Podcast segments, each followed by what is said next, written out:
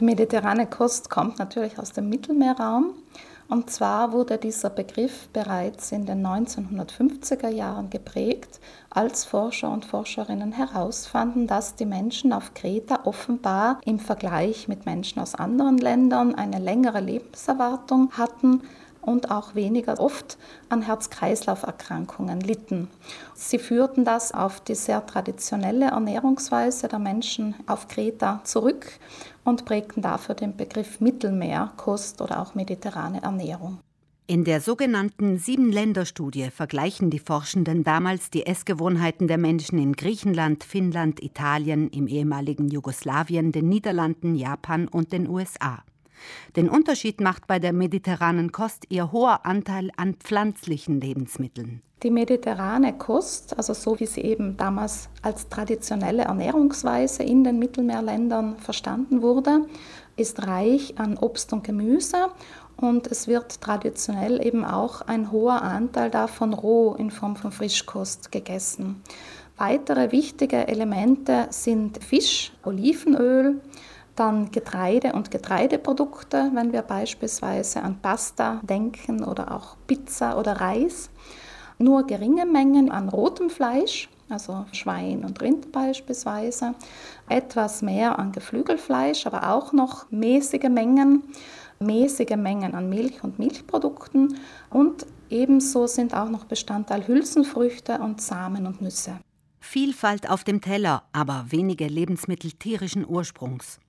Frisches Obst und Gemüse der Jahreszeit versorgen den Körper mit ausreichend Vitaminen, Mineralstoffen und mit den gesundheitsfördernden sekundären Pflanzenstoffen. Diese sekundären Pflanzenstoffe, da zählen wirklich tausende verschiedene Verbindungen dazu, die nicht einheitlich wirken, sondern sehr vielfältige Wirkungen auf den menschlichen Körper haben. Es gibt sekundäre Pflanzenstoffe, die eine krebshemmende Wirkung haben. Viele wirken antioxidativ, das heißt, sie wirken den schädlichen freien Sauerstoffradikalen entgegen. Andere können beispielsweise den Blutdruck senken und wirken sich günstig auf die Blutfettwerte aus. Insgesamt bewirkt die mediterrane Kost einen schützenden Effekt auf unseren Körper. Das belegen auch wissenschaftliche Studien jüngeren Datums. Anscheinend schützt die mediterrane Ernährung auch vor Herz-Kreislauf-Erkrankungen. Sie wird sogar Menschen nach einem Herzinfarkt zum Teil empfohlen, um weitere Komplikationen zu verhindern. Und offenbar kann sie auch vor der Entstehung von Krebs und vor der Entstehung von Diabetes mellitus schützen.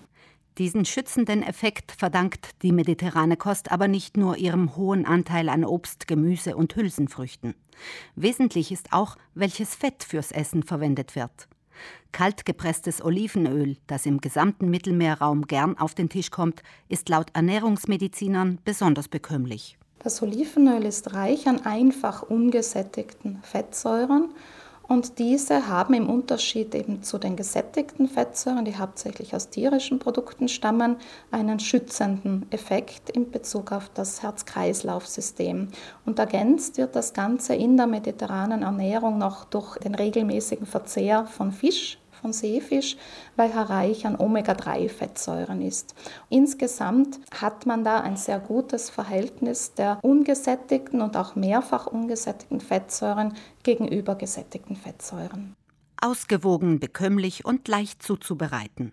Zu Recht hat die UNESCO 2013 die mediterrane Kost in die Liste des immateriellen Weltkulturerbes aufgenommen.